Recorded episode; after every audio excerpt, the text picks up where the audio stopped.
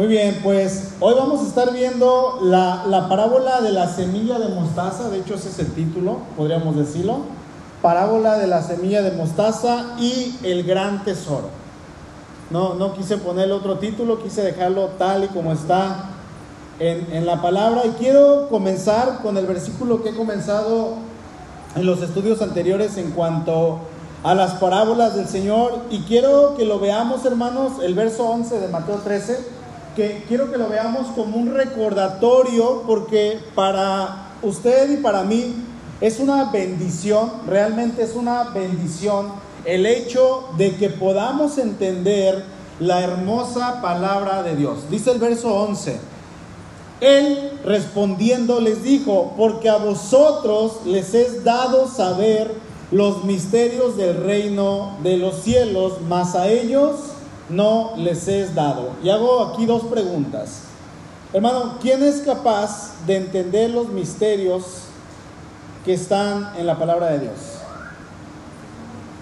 ¿Perdón? Los que somos sus hijos, pues sí, ahí lo dejamos, ¿verdad? Los hijos de Dios somos capaces de entender la palabra de Dios. Otra pregunta, ¿quiénes pueden interpretar las escrituras y con ellas obviamente cada pasaje, cada texto, cada versículo que se encuentra en ellas. ¿Quiénes? Los hijos de Dios. Otra vez, nosotros. Diga ahí en su lugar, yo, yo puedo. ¿Por qué? Porque usted y yo, hermano, tenemos la mente de Cristo. Dice la palabra que nosotros tenemos la mente de Cristo. Nosotros ya contamos con un corazón cambiado conforme a la semejanza y al carácter de nuestro Señor. Ya podemos entender lo que está en las escrituras y esto es únicamente por la obra que Él hizo en aquella cruz hace casi dos mil años. Ya estudiamos la parábola del sembrador y la interpretación que el Señor Jesús le da. Ya estudiamos la parábola de la cizaña y la interpretación que el Señor Jesús le da. Ya estudiamos también la parábola de la levadura y la manera, ¿verdad? Una de las maneras en cómo funciona el reino de los cielos. Ahora vamos a estudiar dos parábolas y vamos a, leer a partir del verso 31. Fíjense, el Señor está dando ahora una parábola que yo creo que todo el mundo conoce.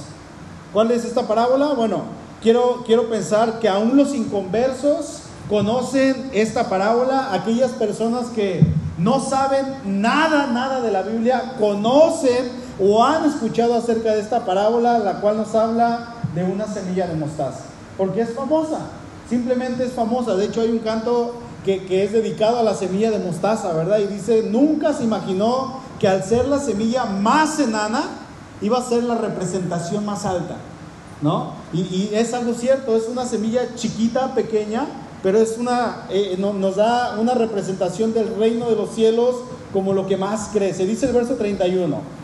Otra parábola les refirió diciendo, el reino de los cielos es semejante al grano de mostaza que un hombre tomó y sembró en su campo. Eh, en Marcos capítulo 4 vamos a encontrar la misma declaración del Señor ahí en el verso 30. Dice, decía también, ¿a qué haremos semejante el reino de Dios o con qué parábola lo compararemos? Y bueno, la respuesta la vamos a encontrar ahí en Mateo capítulo 13 Verso 31 en la segunda parte dice, el reino de los cielos es semejante a qué dice? Al grano de mostaza que un hombre tomó y sembró en su campo. Ahora, ¿por qué el Señor, hermanos, toma a un grano de mostaza como un ejemplo para esta enseñanza que Él está dando? ¿Por qué?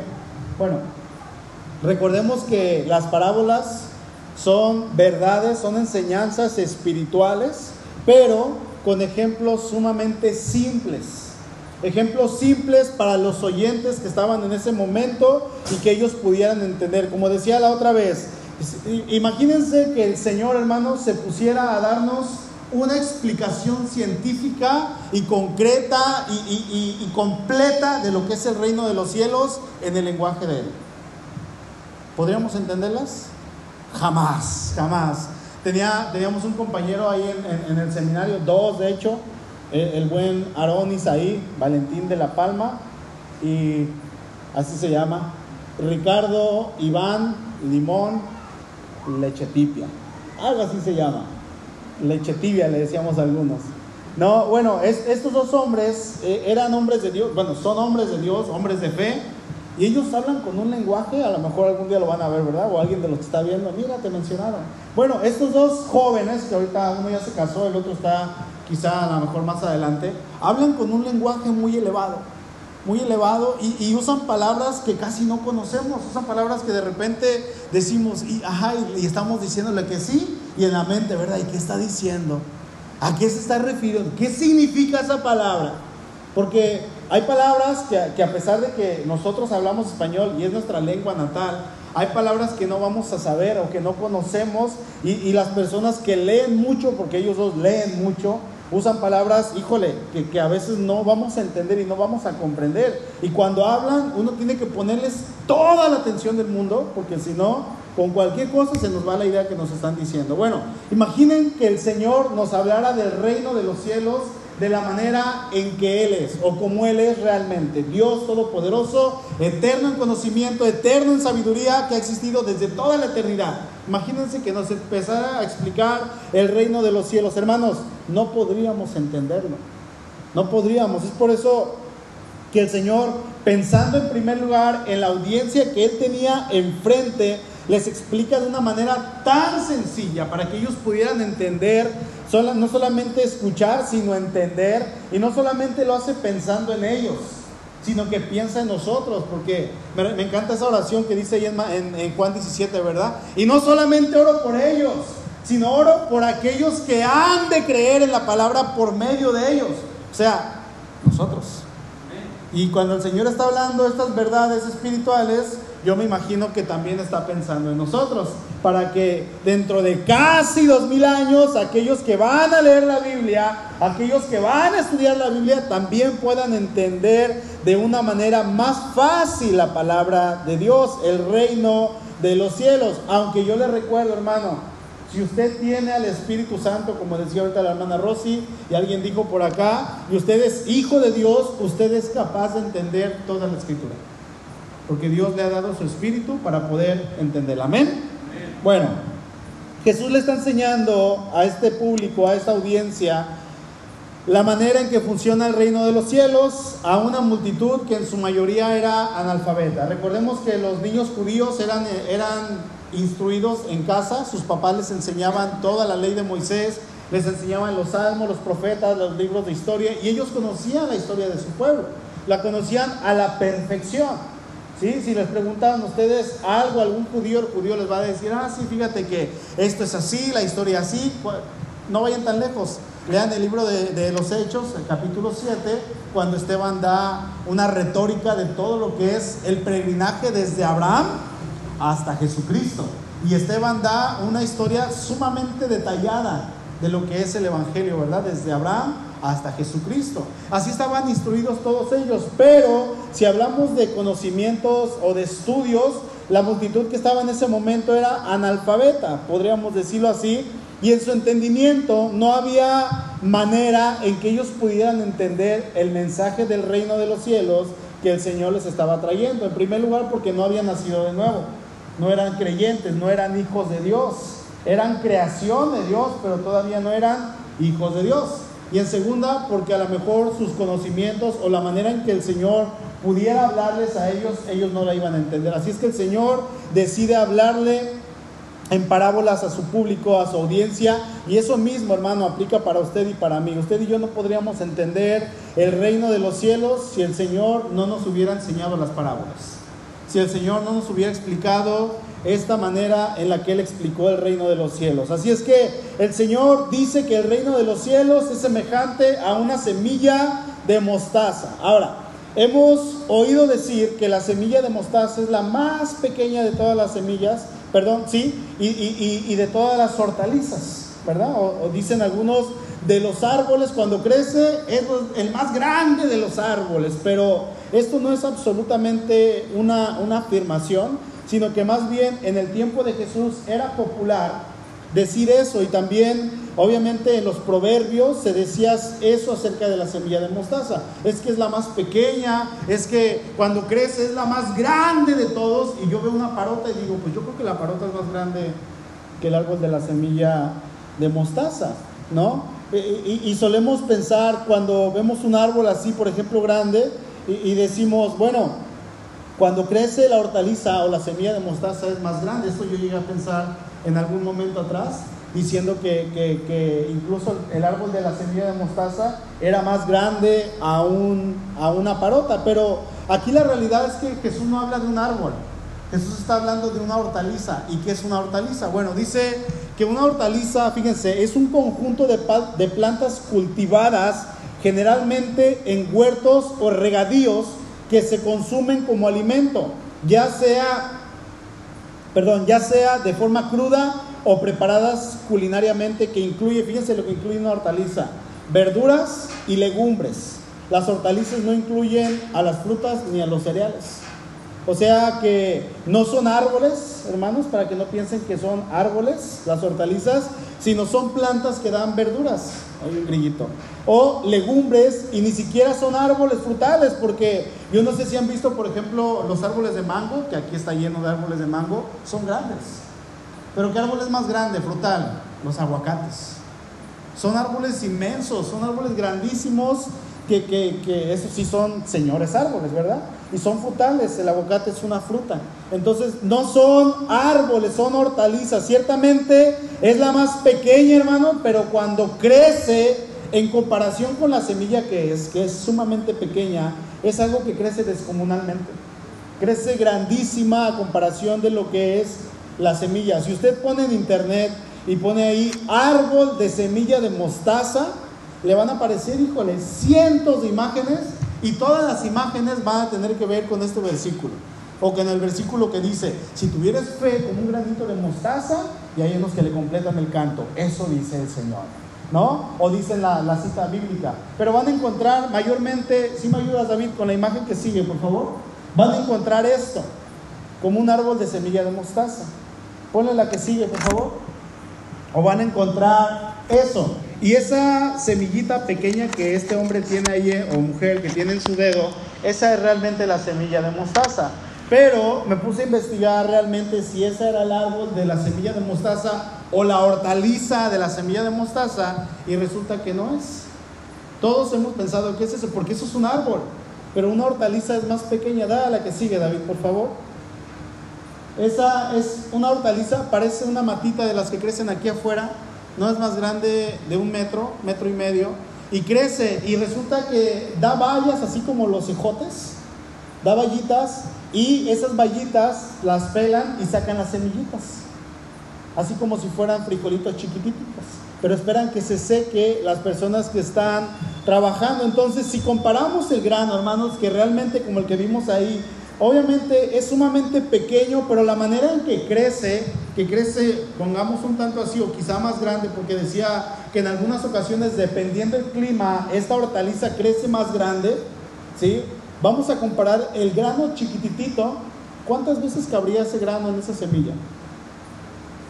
Muchísimas. Es como cuando comparan y ven una imagen que dicen, estas son las veces en una pelota grande que cabría el sol, el planeta Tierra en el sol.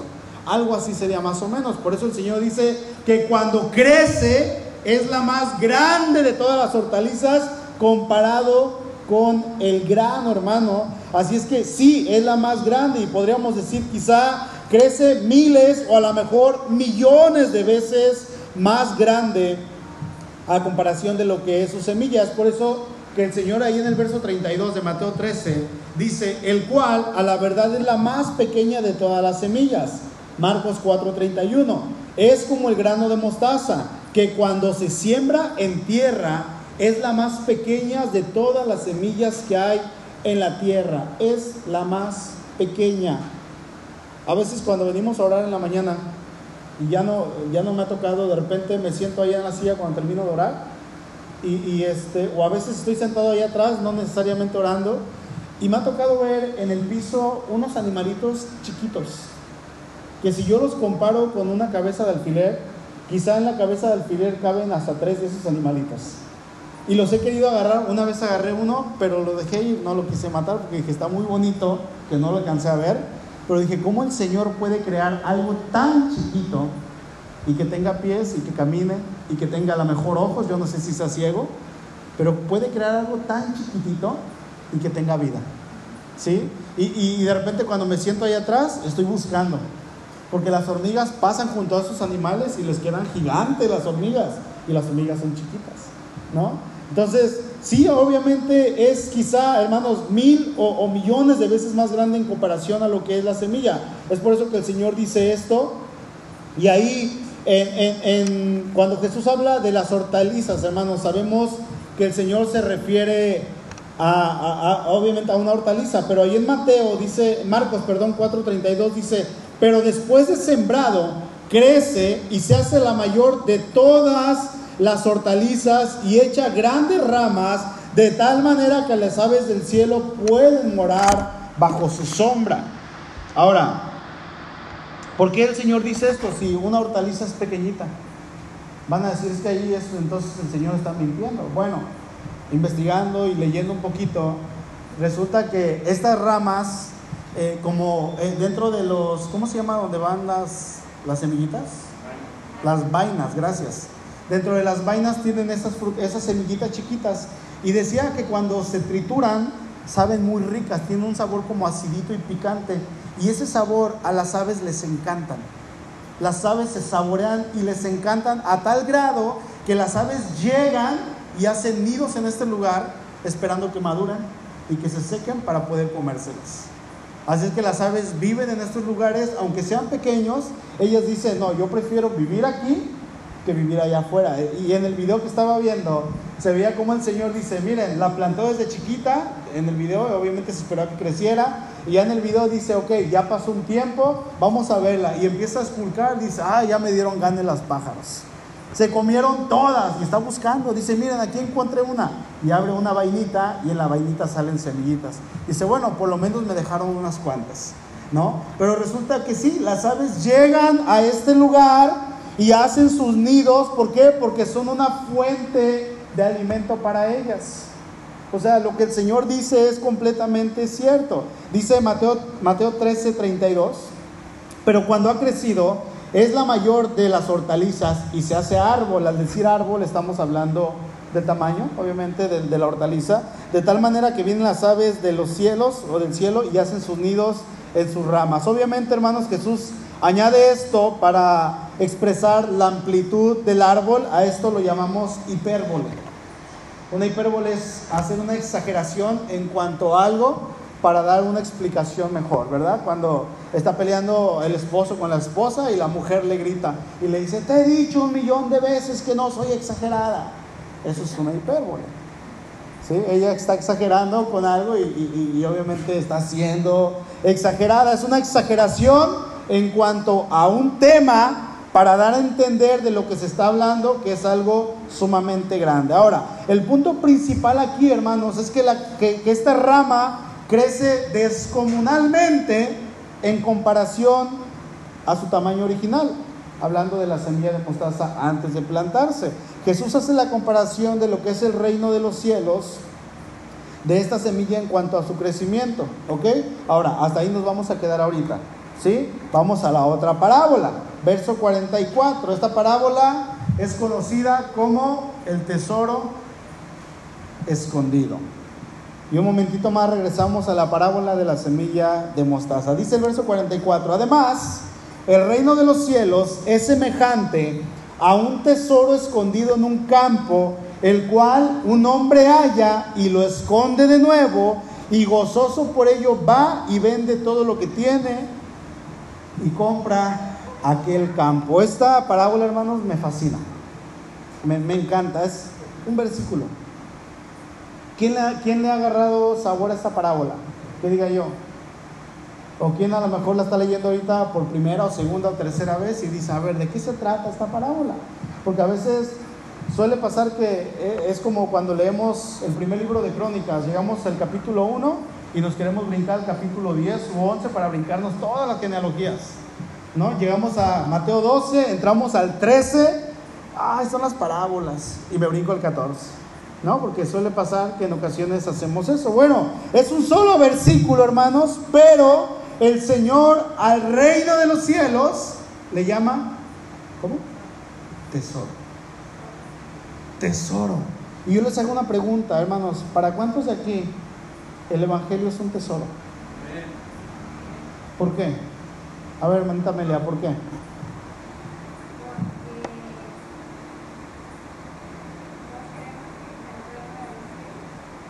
Ok. Isaí. Yo no dije. ¿Por qué podrías decir que el reino de los cielos es un tesoro para ti? Porque es algo que no puedo alcanzar a obtener queriendo. O sea, algo que anhelo, anhelo mucho, pero no lo puedo lograr. Es algo como inalcanzable para mí. Así lo veo como un tesoro. Pero ya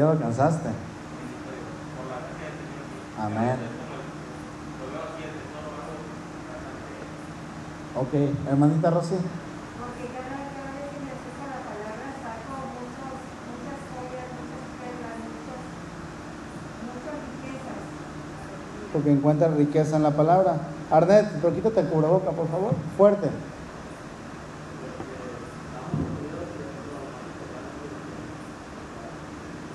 Es lo más importante. Ok, uno más. ¿Quién? A ver, hermano.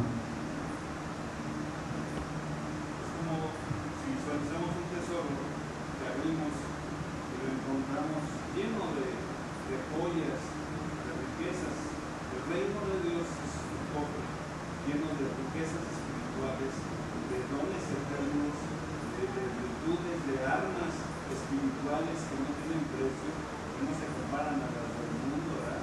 E- Esos misterios de Dios que nos revela, no dice aquí un tesoro escondido, porque nos los revela a nosotros, sus hijos, ¿no? Entonces todo eso es, es de gran precio, son joyas, son piedras preciosas, son armas poderosas, eh, entonces toda una riqueza en el reino de, Ah. del tesoro. de- Amén. Ahorita, ahorita que, que dicen esto de todos, eh, me recuerda cuando mi niña ve la película de, de Aladín y que entra a la cueva, ¿no? De los tesoros. Y están las montañas de tesoro. Hermano, eso no es nada comparado con el Evangelio. Si realmente hemos comprendido el Evangelio, para nosotros va a ser el tesoro más grande que podamos encontrar. El tesoro más grande que Dios nos haya revelado. Decía Isaí, yo no lo merezco. Pero ¿qué creen? El Señor ya no lo dio. El Señor ya no lo obsequió. Es un tesoro verdadero, hermanos, para aquel que ha creído. Eso es lo que es el Evangelio. Ahora, hay algunas personas en cuanto a esta parábola que no le, no le agarran el, el- el punto principal de lo que significa esta parábola. Y en lugar de decir, oh, realmente el Evangelio es un tesoro que vale más que cualquier cosa, lo que dicen estas personas es, es que esta persona, ¿por qué tomó lo que no era de él? Y se ponen a discutir sobre temas que nada que ver. Es que esta persona, ¿por qué agarró y en lugar de ir y decirle al dueño, oye, me encontré un tesoro, pero está en tu terreno, es tuyo, te corresponde, se lo robó? Y el Señor Jesús está eh, eh, eh, avalando eso, ¿se dan cuenta? Porque había muchísima información en cuanto a esto. Pero en realidad, hermano, no es que esta persona, vamos a defender al Señor Jesús, ¿ok? Que no necesita que lo defendamos. Pero vamos a, a ponerle un poquito. Bueno, esta persona se encontró este tesoro y eso no debe de ser un motivo para que nosotros nos detengamos en el hecho de que él está robando y tomando algo que no le pertenece y el Señor Jesús lo está eh, alcahueteando. No, en aquel tiempo, hermano, bueno, eh, en el Talmud, el Talmud es un libro que contiene la recopilación de la tradición oral judía, todo lo que, las leyes y todo lo que tenía que ver la religión y todo esto tenían, eh, está en el Talmud. Y en este libro, que es el que tenían los judíos, eh, eh, eh, vamos a encontrar que el que encuentra algo le pertenece.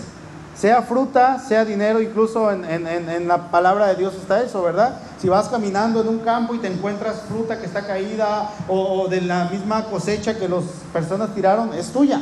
Nada más no te la lleves fuera, cómetela ahí toda adentro, es tuya.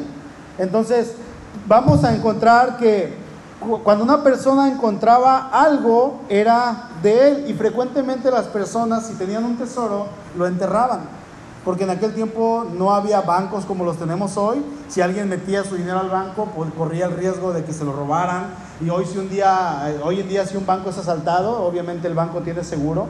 pero no funcionaba así antes. Entonces las personas enterraban su dinero en diferentes partes para que cuando lo necesitaran fuera. Pero en ocasiones alguien se encontraba estas cosas y esta persona dice o está haciendo alusión que él no estaba buscando un tesoro, él se encontró ese tesoro sin haberlo buscado. Y la regla era, en otras palabras, el que se lo encuentra, se lo queda. En mexicano sería, matanga dijo la changa. ¿Verdad? Eso es matanga, es mío. No, pero es mío, yo me lo hallé. Y por ley era para esa persona. Entonces el Señor no está socavando o, avalando a esta persona que está robando. No, hermanos.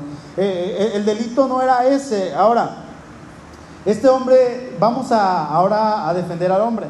Este hombre dice que se encuentra este tesoro y él va y vende todo lo que tenía con tal de comprar ese terreno.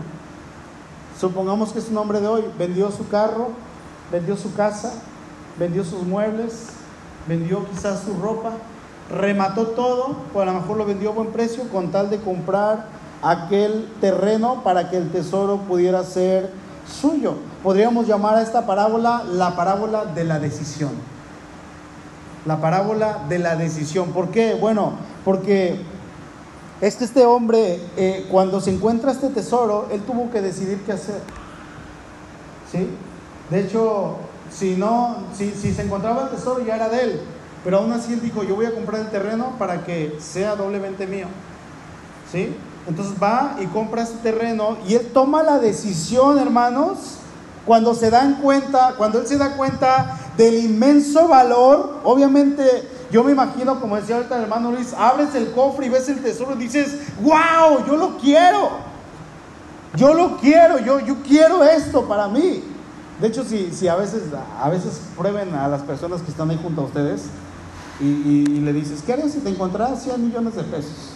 Ah, pues mira, para mi mamá una casa, lo primerito, ¿no? Un carro para mi hermano, otro esto y otra casa para mi otro hermano. Oye, pero son 10 millones de tu diezmo. Ah, no, no, no, es mucho, espérate. Todavía ni se lo encuentran y ni se lo van a encontrar.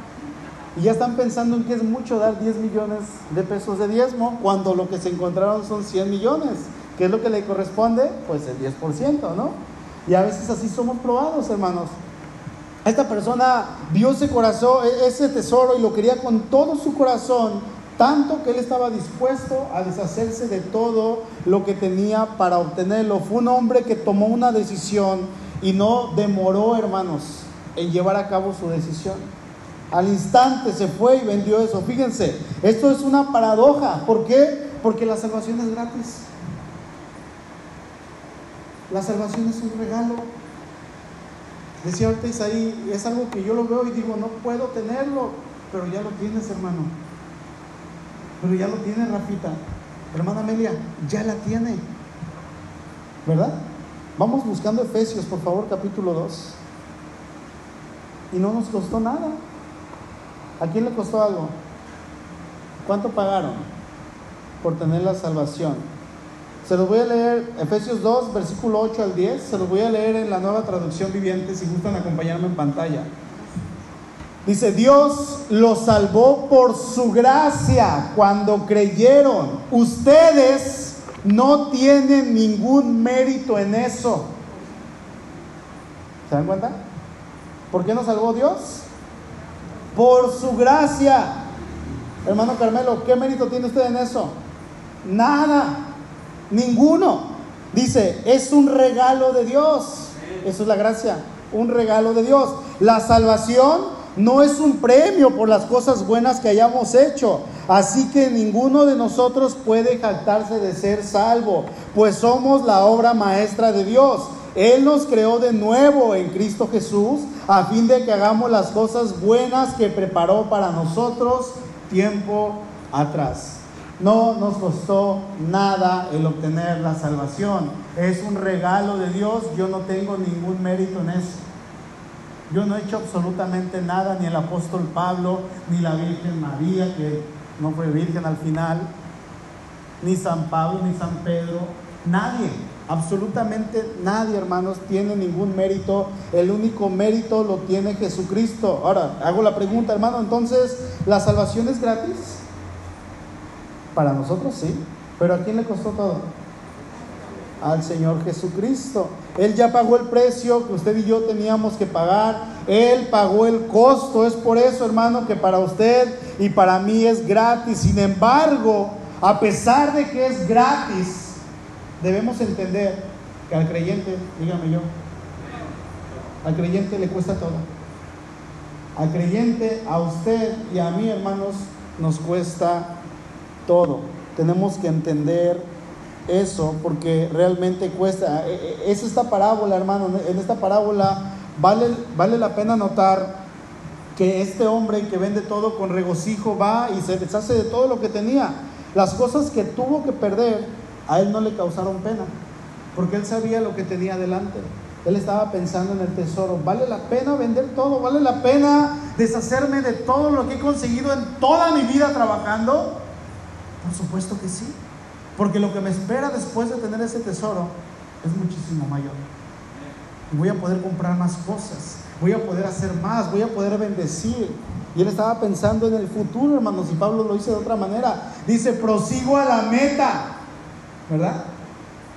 al premio del supremo llamamiento en Cristo Jesús. Dice, mi meta es Cristo, dice el apóstol Pablo. Ahora, pregunto hermano, ¿usted está dispuesto a dejar todo por el reino de los cielos? Porque ahorita lo podemos decir, amén, sí, bien espirituales. Y levantamos la mano, yo dejo todo por ti, Señor. Pero aquí la, verdad central es, la prioridad del reino es de tanto valor que vale la pena sacrificar todo para obtenerlo. Esa es la idea, central de esta parábola. Se los digo otra vez. La prioridad del reino es de tanto valor que vale la pena sacrificar todo para obtenerlo. ¿Sí? Es una prioridad, hermano. ¿Qué es lo que nos puede costar? Porque la salvación es gratis. Pero una vez que empezamos y que entramos a ese terreno ya de ser hijos de Dios, ¿qué es lo que nos puede costar? Se los leo rápido. Jesús dijo ahí en Mateo 10:35, porque he venido para poner en disensión al hombre contra su padre, a la hija contra su madre y a la nuera contra su suegra. Y dicen algunos, esta última no cuesta tanto trabajo, ¿verdad? Y los enemigos del hombre serán los de su casa. El que ama a padre o madre más que a mí, no es digno de mí. El que ama a hijo o hija más que a mí, no es digno de mí. Y el que no toma su cruz y sigue en pos de mí, no es digno de mí. El que haya su vida la perderá, y el que pierde su vida por causa de mí, la hallará. Es por eso, hermanos, que Jesús en esta sección, en esta, en esta parte de la Biblia, él comienza con el verso 34 y el verso 34 dice, no piensen que he venido a traer paz a la tierra. No, no, no, no me confundan, no se me confundan. A eso no he venido, dice el Señor. Dice, no he venido para traer paz, sino que espada. Les voy a traer lo que yo les traigo, dice el Señor, es dolor, es sufrimiento, es pena, es vergüenza, es sacrificio. Es lo que Él nos está ofreciendo un mensaje totalmente contrario a lo que se predica hoy en día con el Evangelio de la Prosperidad. Tú naciste para ser un triunfador, tú naciste para ser rico, tú eres un hijo del reino, tu padre es el dueño del oro y de la plata. Si el padre es rico en todo, ¿por qué el hijo tiene que ser pobre? Tú naciste para ser, para ser rico.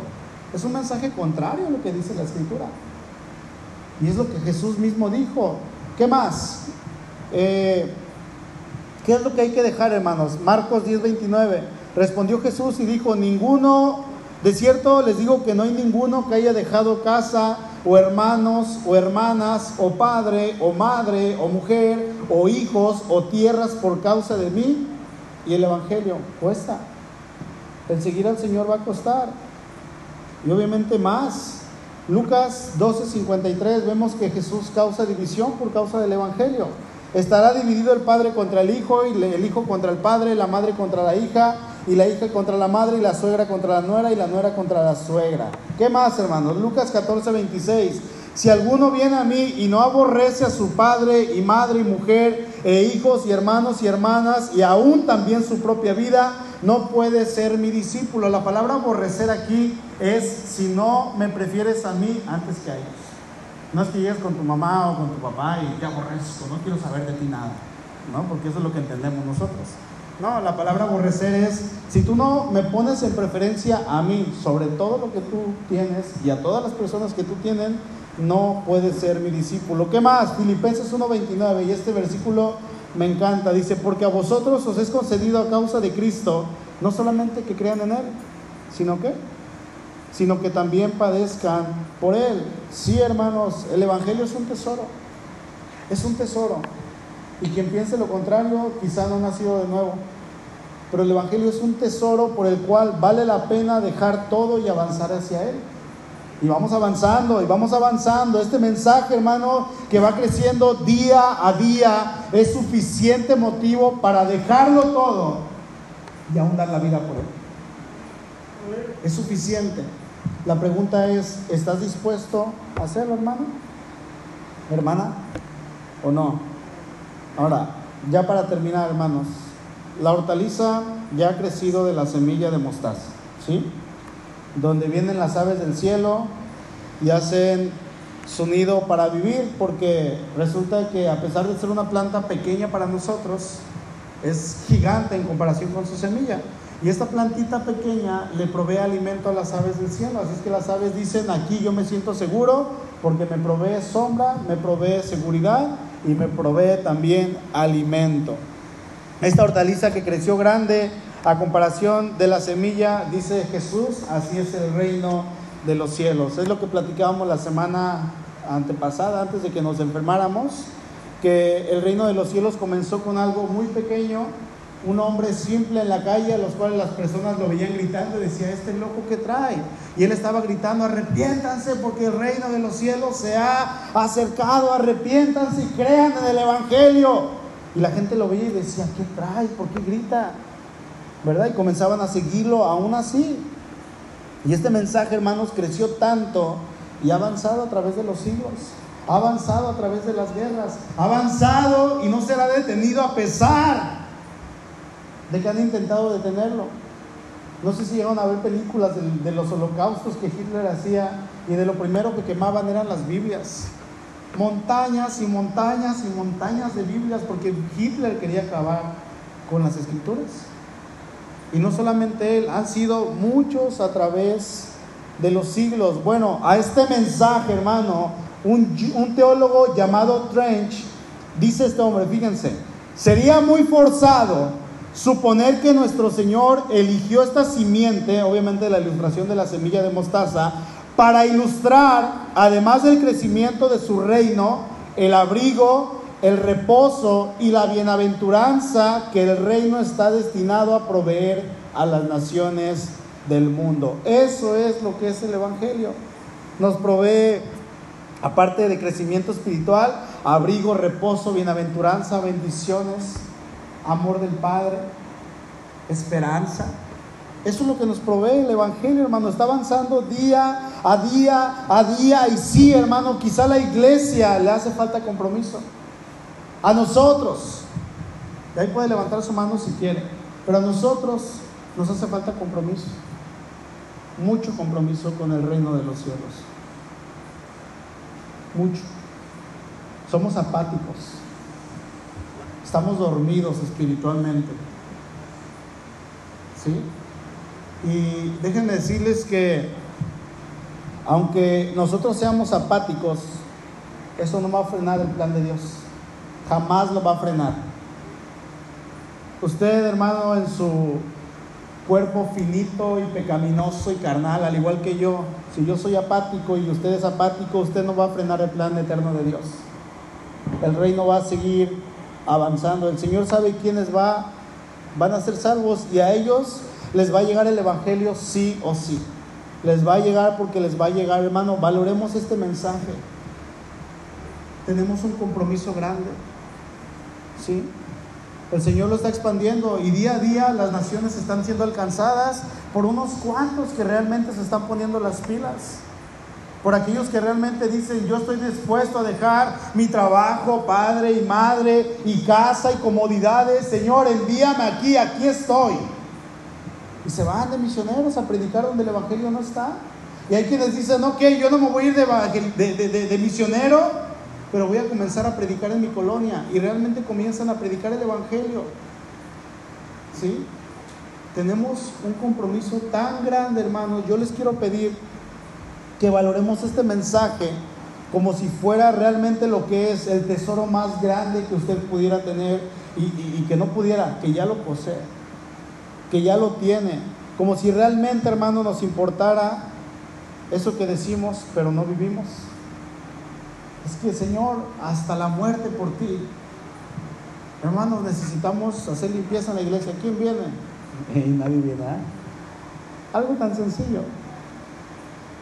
Algo tan sencillo. Hermano, cuando lo valoremos, vamos a contribuir en ayudar a que esta hortaliza, si le llamamos así como le llamó el Señor, esta semilla de mostaza siga creciendo y creciendo. Y déjeme decirle que nadie lo va a parar, absolutamente nadie, nadie lo puede parar, ni Satanás. ¿Por qué? Porque el Señor Jesús dijo que las puertas del infierno no prevalecerían contra la palabra de Dios.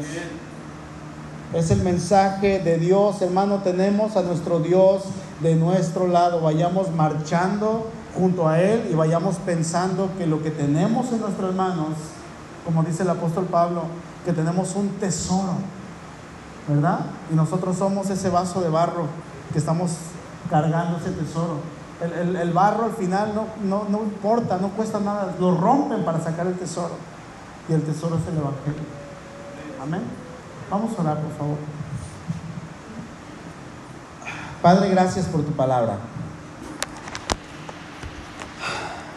Tu palabra es hermosa, Señor. Tu palabra es perfecta. Tu palabra, Señor, no le falta nada. Ciertamente somos humanos, somos carne. Sin embargo, tú, Señor, en tu infinita bondad y en tu infinita misericordia nos has permitido hoy y nos permite, Señor, poder decir que ese tesoro del Evangelio, a pesar de que no lo merecíamos, Señor, tú nos lo has dado. Es nuestro, Señor, por la gracia, a través de la obra que nuestro Señor Jesucristo hizo. Señor, el Evangelio, el mensaje del reino de los cielos sigue avanzando día a día y necesitamos ser parte de Él, Señor. Tú no necesitas de nosotros, pero nosotros sí necesitamos de ti. Y tú nos has dado una misión, vayan y prediquen el Evangelio a toda criatura. Perdónanos, Padre, por cuanto hemos callado en ocasiones. Y por cuanto tú nos has dicho en ocasiones, predícale a él, predícale a ella. Y nosotros pensamos y decimos, es que no te va a recibir porque es malo, porque es mala, porque es un borracho, porque es un drogadicto. Señor, tú eres el que decide quién se va a salvar. A nosotros nos corresponde predicar. Perdónanos, Señor, por eso. Y llévanos a hacer en todo tiempo tu voluntad. Y gracias, Dios, por este hermoso tesoro que tú nos has dado en Jesucristo. El tesoro precioso y hermoso del Evangelio. En Cristo Jesús oramos. Amén. Amén.